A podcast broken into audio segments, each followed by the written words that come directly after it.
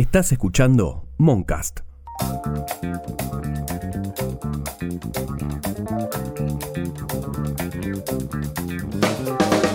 En plena campaña de cara a las legislativas de 2021, entró en debate la deuda que tiene el país con diferentes acreedores privados y organismos internacionales como el Fondo Monetario Internacional y el Club de París. En los últimos días de agosto, Argentina recibió 4.344 millones de dólares en concepto de derechos especiales de giro por parte del FMI. En lo que resta del año, el país tiene que afrontar dos vencimientos con este organismo, uno a fines de septiembre y otro en diciembre, de un valor de 1.800 millones de dólares cada uno, más intereses. Estos vencimientos corresponden a la deuda que el Ejecutivo deberá afrontar hasta el año 2024, cuando terminarán de pagarse los 44 mil millones de dólares que pidió prestados Mauricio Macri al fondo cuando era presidente a mediados de 2018. Mi nombre es Rosaura Barleta y hoy vamos a hablar con Florencia Gutiérrez, analista económica e investigadora del Centro de Economía Política, CEPA, y Alejandro Olmos Gaona, historiador, investigador, especialista en Derecho Internacional y autor del libro Deuda o Soberanía, Verdades Ocultas sobre la Dependencia. ¿Pagar o no pagar la deuda externa? ¿En qué quedamos? Florencia, cuando comenzó esta campaña electoral de cara a las legislativas, no estuvo tan en eje la discusión sobre el acuerdo con el fondo como ahora que volvió un poco a la agenda, ¿no? Un poco impulsado por el ingreso de, estos derechos especiales de giro. ¿Crees que habrá un acuerdo antes de las elecciones, que se va a reestructurar la deuda con el fondo? Mm, no, precisamente no creo que antes de las elecciones, digo, ya estamos con la fecha muy, muy cerca yo creo que sí, quizás hay un tiempo un poco marcado por el Club de París, que es en marzo del año que viene, porque también tenemos que sentarnos a acordar con el Club de París, que nos dio una ventana de tiempo, pero antes se tiene que lograr un acuerdo con el Fondo Monetario Internacional. Así que yo creo que podríamos tener a fin de año o a principios del año que viene una buena resolución, un buen eh, programa un buen acuerdo con el Fondo Monetario Internacional. Y para ese acuerdo, digo, teniendo en cuenta lo que mencionabas del Club de París hacia marzo, ¿no? Estos derechos especiales de giro más las reservas, ¿alcanzan para pagar lo que se debe desde aquí hasta marzo? Bueno, a ver, Argentina está sumando un buen nivel de, reservas en estos últimos meses tiene una mayor robustez y los derechos especiales de giro claramente ayudan a sumar robustez a las reservas del Banco Central más o menos los montos que tiene que desembolsar son ahora en septiembre y otro en diciembre de alrededor de 1.700, 1.800 millones de dólares. Así que con los derechos especiales de giro le alcanza para pagar los próximos vencimientos que tiene este año. Después, claro, si se logra antes un acuerdo que permita establecer un nuevo programa con un nuevo esquema de vencimientos, bueno, eso sería quizás lo más óptimo. Alejandro, ¿crees que va a haber un acuerdo antes de las elecciones, particularmente con el fondo, si te parece que se va a reestructurar esa deuda? No, la deuda se va a reestructurar desde ya, pero creo que el acuerdo se va a publicar si ya hay algo acordado.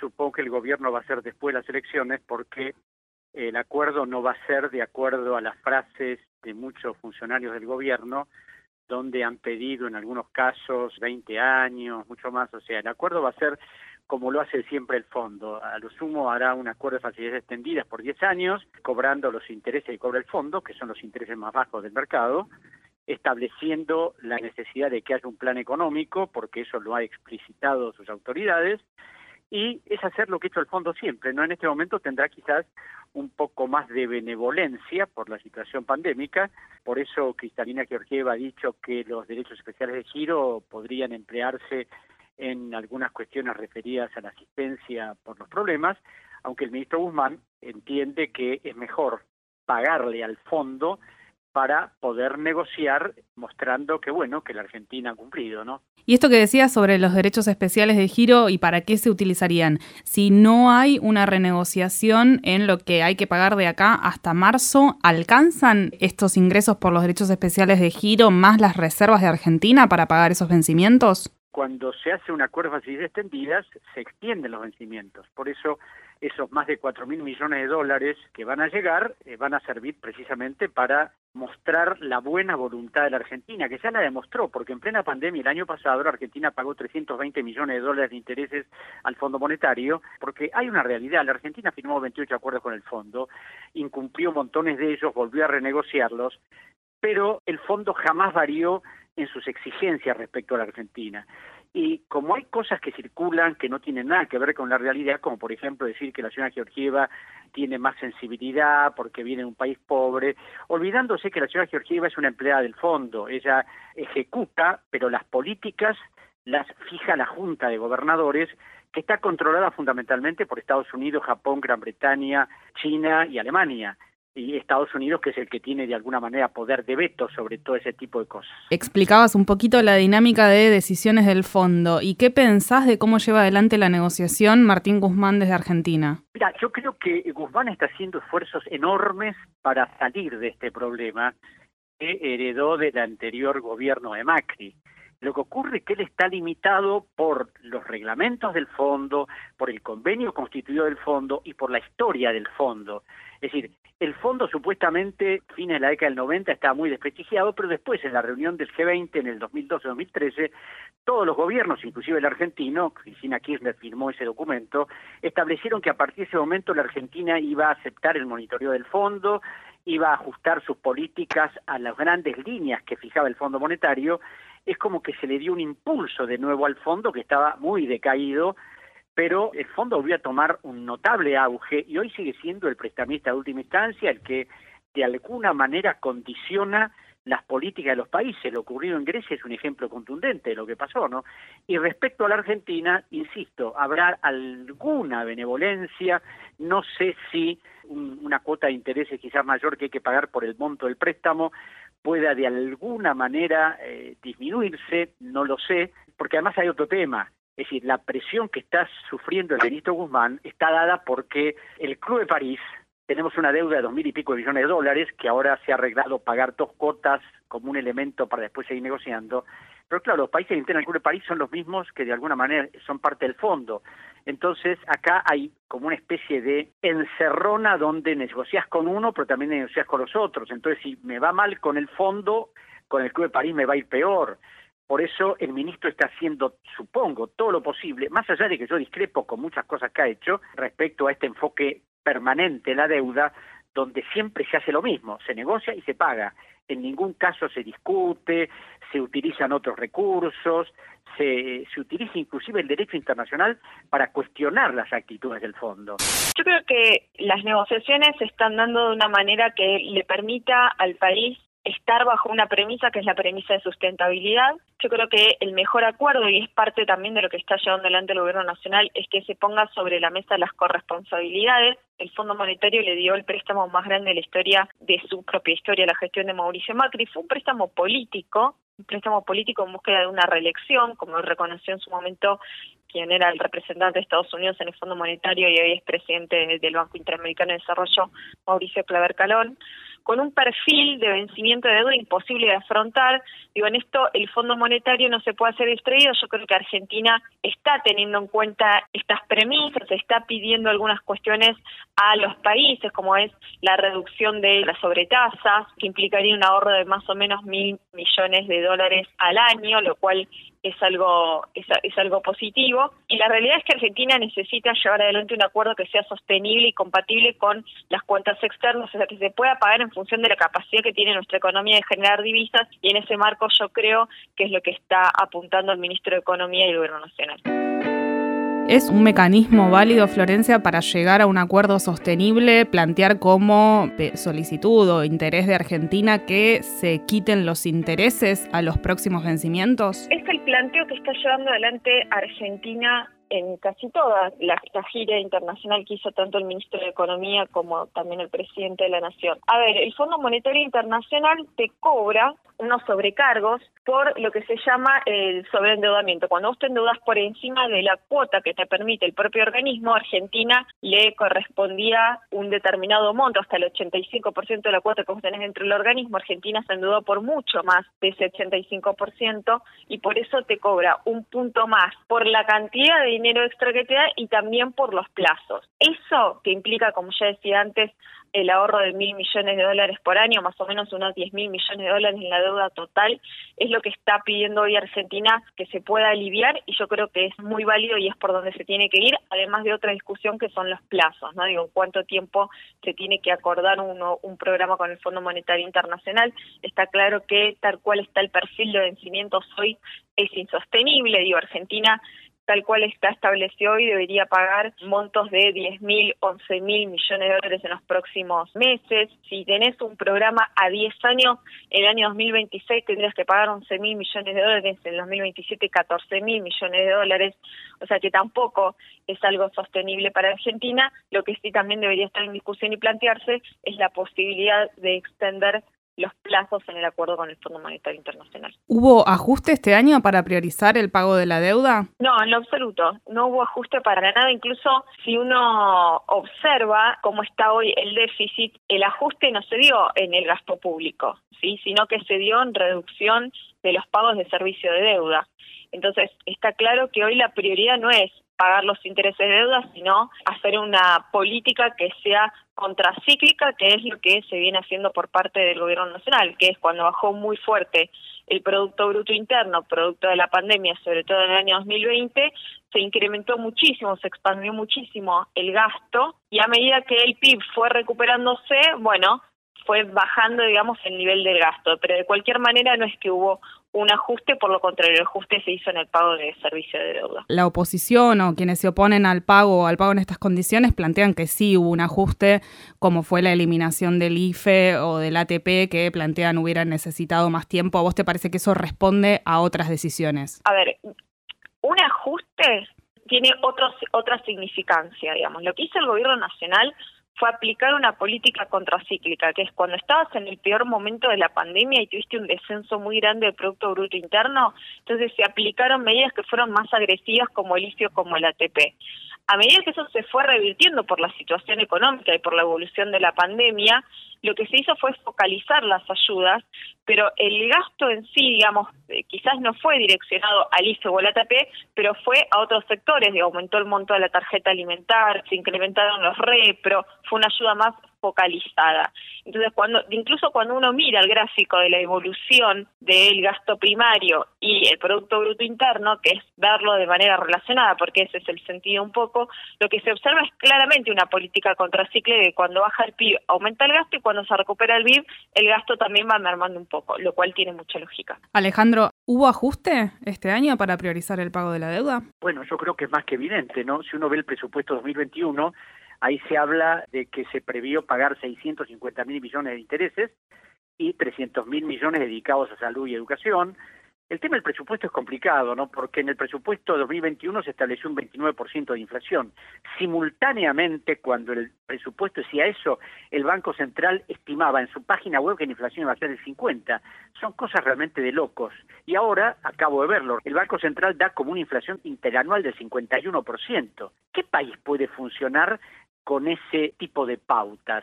Y eso es lo que condiciona al ministro. Porque si el ministro dice, señores, la inflación va a ser del 51%, no tenemos acceso al sistema financiero internacional, el fondo le va a seguir diciendo, bueno, no, acá nosotros no podemos darle acuerdos así extendidas si ustedes no fijan determinadas políticas que establezcan ajustes, modificaciones y fundamentalmente qué van a hacer en el futuro. Porque yo te digo, acá hay una realidad.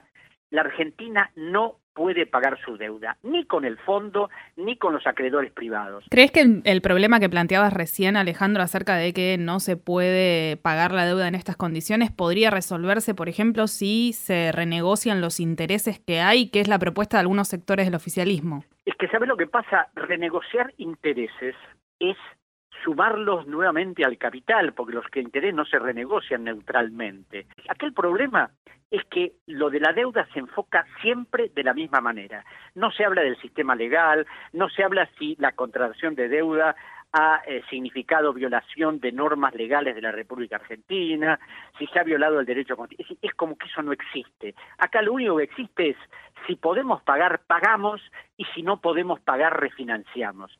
Y eso en el año 1893 lo definió un ministro de Hacienda, el doctor Juan José Romero, diciendo, ese sistema es ir derecho a la bancarrota. Florencia, otra de las razones por las que la deuda tomó relevancia en agenda fueron declaraciones de Mauricio Macri, que mostró un recuadro diciendo que el kirchnerismo había tomado más deuda eh, en el promedio anual que su gobierno. Preguntarte qué opinas de la información que dio, por ahí si nos podés comentar cuál es la diferencia entre tomar deuda en pesos y en dólares, que era una de las cosas que, que no distinguía en ese recuadro Mauricio Macri la gestión de Mauricio Macri fue el mayor periodo de endeudamiento que tuvo Argentina, incluso por encima de grandes ciclos de endeudamiento que tuvo Argentina, como fue la última dictadura cívico-militar. Lo que utilizan ellos para mostrar estos gráficos son algunos tecnicismos o trampas, las podríamos llamar, que es esto que vos bien decís, confunden deuda en pesos con deuda en dólares, como si fuera lo mismo emitir deuda en pesos y deuda en dólares, y claramente le hizo impagable, ¿no? La deuda tal cual estaba planteada. La realidad es que nosotros tenemos nuestro talón de Aquiles económicos, o nuestro gran problema económico es la escasez de dólares, que es la falta de dólares. Incluso todas las grandes crisis económicas, sociales que, que sufrimos a lo largo de nuestra historia están relacionadas con los problemas de restricción externa, ¿no? Los crisis de deuda. Entonces, no es lo mismo deber en pesos que deber en dólares. Eso lo tenemos que tener siempre presente. Aparte, no es lo mismo deberle acreedores privados al Fondo Monetario Internacional que deberle a o al Banco Central que no va a exigirle al país ingresar en default o que no van a recurrir a instancias judiciales, ¿no? Entonces, no tiene lógica el planteo que se hizo desde el sector del PRO, que además emitió dólares por 100 mil millones de dólares, lo que es una cifra que no se veía hace muchísimos años en el país. Alejandro, ¿qué opinas de esta discusión que también puso sobre la mesa la cuestión de la deuda, entre quién tomó más, quién tomó menos, el cartelito que mostró Macri, la disputa entre el gobierno actual y el anterior? Es una disputa absurda. Primero porque Macri se parece que se olvida de la deuda que dejó. Y por otro lado, Macri suma a la deuda de la Administración Central la deuda cuasi fiscal del Banco Central. Por otro lado, Macri se olvida que contrajo deuda a 100 años que contrajo deuda con bancos extranjeros y la deuda cuasi fiscal, que por supuesto es una deuda tremendamente onerosa, porque se paga a los bancos a una tasa de interés altísima, pero es una deuda en pesos que es mucho más fácilmente negociable que una deuda en dólares con bancos internacionales. Y por otro lado, un detalle que siempre me asombró y que tampoco me, me, me, llamado la atención de que aún los opositores al macrismo no lo digan. Cuando se emitió el bono a 100 años, en el bono se establecía lo que la Argentina consideraba que iba a pasar en los próximos años. Y en ese bono a 100 años, que se colocó en 24 horas en cuatro bancos, la Argentina decía que iba a haber problemas de todo tipo, que la deuda no se iba a poder pagar, que iba a haber grandes movimientos sociales, que las dificultades que tenía la Argentina no le iban a permitir siguiendo acceder al crédito internacional. Eso lo firmó en ese momento Luis Caputo en el año 2017. Y a pesar de haber mostrado ese panorama terrible que fue lo que después vivimos y que lo plantearon en el 2017, los bancos le compraron ese bono en 24 horas y lo revendieron a la semana obteniendo grandes ganancias. ¿Por qué lo hicieron? Porque el sistema financiero sabe que la Argentina entra en default, deja de pagar, pero finalmente termina pagando y termina pagando mucho más de lo que debía haber pagado. Florencia, si pensamos en los argumentos más de izquierda en contra del pago de la deuda, ¿qué significaría no pagar la deuda, no arreglar, no sé, tiro nombres, con el FMI, con el Club de París, con el Banco Interamericano de Desarrollo? ¿Cuáles son las consecuencias de una decisión así? Bueno, no son buenas consecuencias, sí, digamos, este dentro de un proceso de globalización en el cual estamos viviendo, necesita Argentina de una no es que necesita, digamos, lo que se, lo que pasa cuando un país entra en default es que se pierde acceso a los mercados internacionales, es más difícil emitir nueva deuda. Hay sí un periodo razonable. Eh, hay algunos papers donde hablan que el 50% de los países logran reacceder nuevamente a los mercados tres años después. La consecuencia inmediata de un default es que hasta que se resuelva el conflicto el gobierno no puede acceder a los mercados voluntarios de deuda. que eso, ese digamos es el principal conflicto.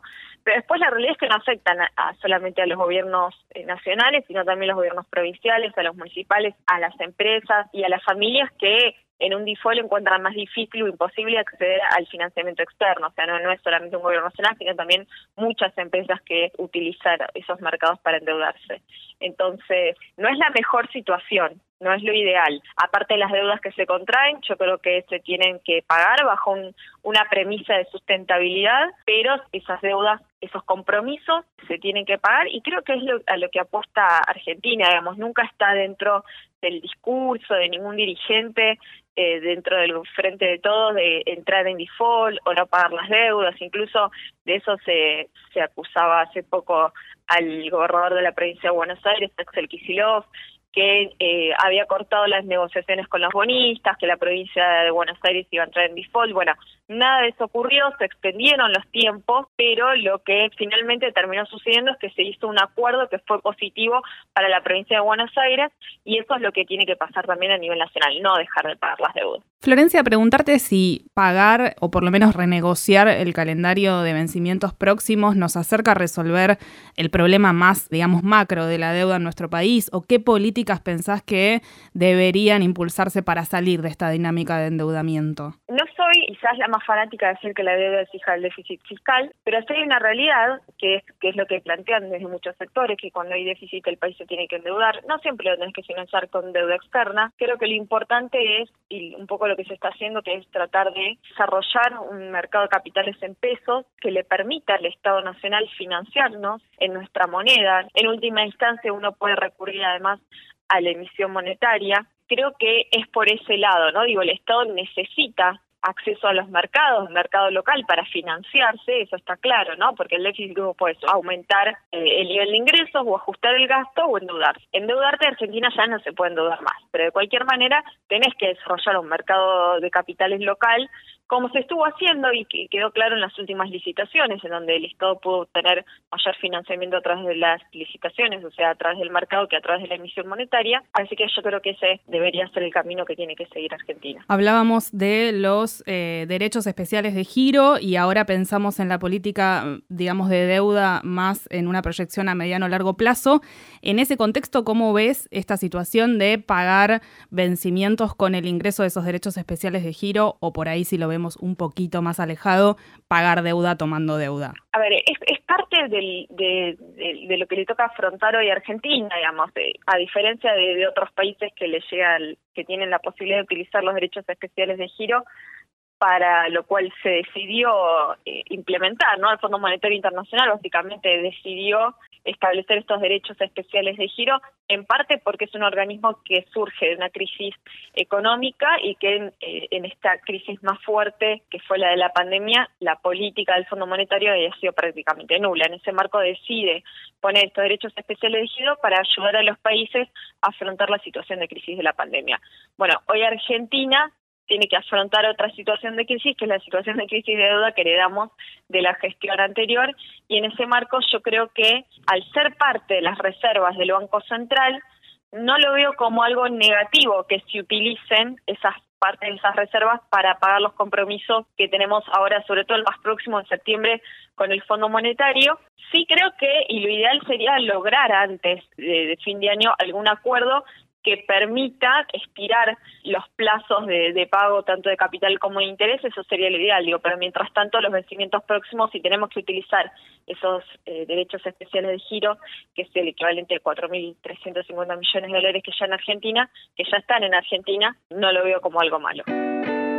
Ahora, Alejandro, tanto si no se paga como si se investiga y se, y se busca negociar por lo menos la parte que se considera ilegítima, hay una situación de tensión con la comunidad financiera. ¿Podemos pensar qué implicaría pelearse con esta comunidad financiera?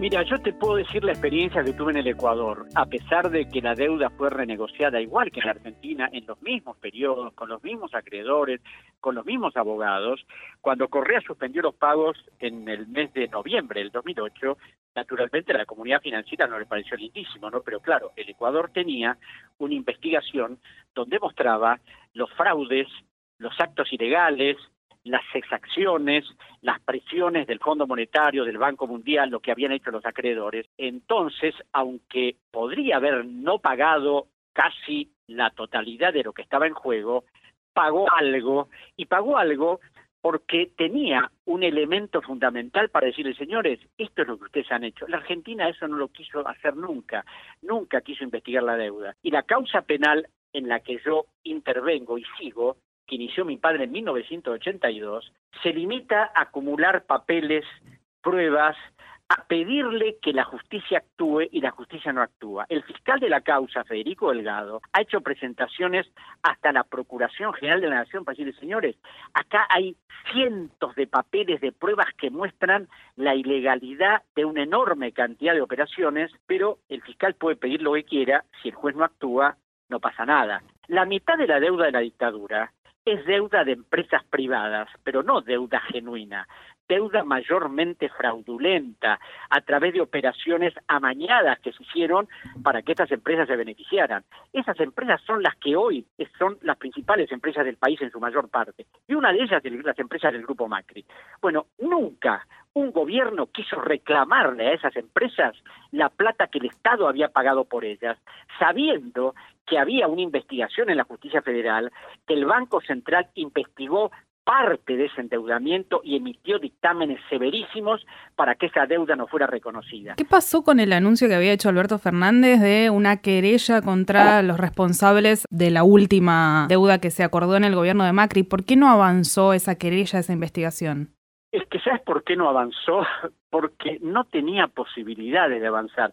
Yo he tenido una larga discusión porque ha habido unos recursos de amparo que se presentaron un montón de abogados diciendo que en los acuerdos con el fondo no se habían seguido las reglas del proceso administrativo regular que eh, debe manejar el Estado en sus contrataciones. Indudablemente, estos abogados y los que iniciaron esa querella, entre ellos un funcionario del Estado, se ve que ignoran que los acuerdos con el fondo no se manejan con las reglas del proceso administrativo y que todo lo que hizo la Argentina, aún el último que hizo Néstor Kirchner en el 2003, se manejaron de la misma manera.